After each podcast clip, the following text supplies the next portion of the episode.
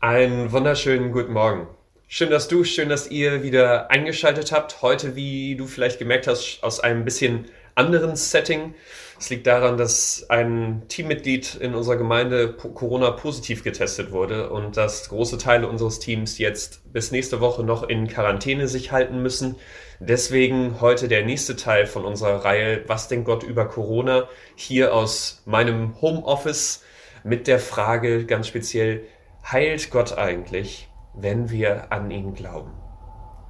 Eine Frage, und ich weiß nicht, was deine Erfahrungen sind, aber wo ich aus dem, was ich erleben kann, ganz unterschiedliche Antworten geben kann. Aus der, auf der einen Seite, wo ich merke, bei uns in der Gemeinde, aber auch im Freundeskreis, im persönlichen Umfeld, dass ich immer wieder merke, wie durch Gebet Dinge passieren, die ich oder Ärzte sich nicht erklären können wie Tumore verschwinden, obwohl die Ärzte Woche vorher noch die Marke im Blut gefunden haben, wie Operationen ganz anders laufen können, wo die Ärzte eigentlich mit großen Einschränkungen für den Patienten gerechnet haben, plötzlich der Patient völlig gesund und ohne irgendwelche Einschränkungen nach der Operation weiterleben kann. Dinge, wo man denkt, Gott heilt und wenn wir da beten, dann äh, bewegt sich wirklich was, aber dann auch Momente, wo wir beten und beten und es passiert nichts.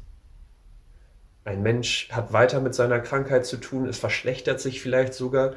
Momente, in denen man dann auch zweifelt und denkt, heilt Gott wirklich? Ist das wirklich etwas, wo wir hoffen dürfen? Und etwas, was auch oft zu ganz verunsicherten Meinungen führt. Etwas, wo du vielleicht schon mal gehört hast, dass Leute dir sagen, du musst nur genug beten, du musst nur genug glauben an Gott, dann wird sich das auch ändern wo wir uns manchmal fragen, liegt es vielleicht auch an mir oder ist Gott einfach unfair in dem, wie, wen er heilt und wer nicht? Und bei all den Fragen wollen wir heute in die Bibel gucken und schauen, was sie dazu sagt, wann Gott heilt und wann vielleicht auch nicht. Johannes 5 ist da der Text ab Vers 2 bis 9. Dort lesen wir eine Geschichte über Jesus, die wie folgt geht. In Jerusalem befindet sich in der Nähe des Schaftors eine Teichanlage mit fünf Säulenhallen. Sie wird auf Hebräisch Bethesda genannt. In diesen Hallen lagen überall kranke Menschen, Blinde, Gelähmte und Verkrüppelte. Unter ihnen war ein Mann, der seit 38 Jahren krank war. Jesus sah ihn dort liegen, und es war ihm klar, dass er schon lange leidend war. Willst du gesund werden? fragte er ihn. Der Kranke antwortete, Herr, ich habe niemanden, der mir hilft, in den Teich zu kommen, wenn das Wasser sich bewegt. Und wenn ich es allein versuche, steigt ein anderer vor mir hinein. Da sagte Jesus zu ihm, Steh auf, nimm deine Matte und geh.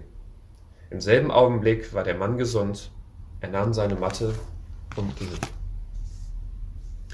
Zwei Dinge, die für mich relativ klar waren in diesem Text. Das erste ist, Jesus heilt gerade den Mann, der am wenigsten Glauben hatte, der es schon lange versucht hat, wahrscheinlich immer mehr am Zweifeln war, dass sich da noch irgendwas ändert und der auch, ich sag mal, von den Regeln, die Gott für Heilung hier aufgestellt hat, nämlich als erster in diesem Teich zu sein, wenn sich das Wasser bewegt, der auch diese Regeln nicht einhalten konnte. Und Jesus geht ausgerechnet zu diesem Mann und sagt und heilt ihn.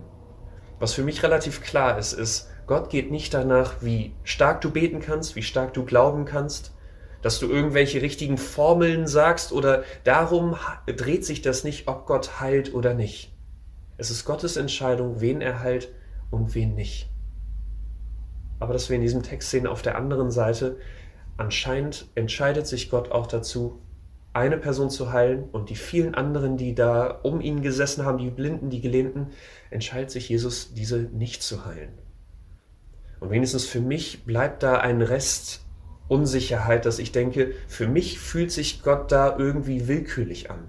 Ein Stück unfair, wo ich denke, wie kann ich diesem Gott, wie kann ich dem denn wirklich fest vertrauen, mein Leben auf ihn bauen, wenn er so unterschiedlich mit Menschen umgeht? Wie kann ich da noch an einen liebevollen Gott glauben, wenn er den einen heilt und den anderen nicht? Und für mich ist da zentral, was Jesus später in Vers 14 zu dem Mann sagt. Denn da steht, später traf Jesus den Mann im Tempel wieder und er sagte zu ihm, du bist jetzt gesund.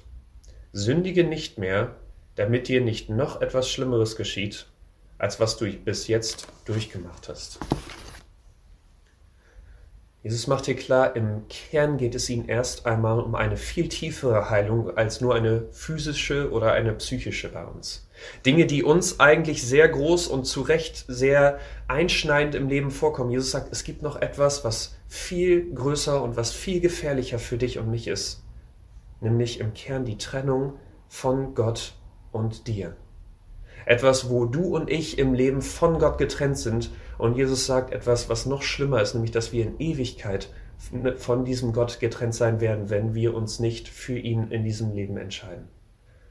Dass Jesus für dich und mich gestorben ist, damit wir auch bei den Fragen, die sich bei Heilung vielleicht weiter stellen, wo wir nicht die Formel haben, um Gott da zum Handeln zu zwingen oder zu bewegen, Gott weiter für uns wenigstens willkürlich zu sein scheint, dass wir hier auf eine Konstante setzen können, nämlich dass Jesus für dich und mich gestorben ist, um für unsere größte Krankheit, um uns dort Heilung anzubieten. Vergebung für deine und meine Schuld, die uns eigentlich von Gott trennt und dass wir wieder mit diesem Gott unterwegs sein können.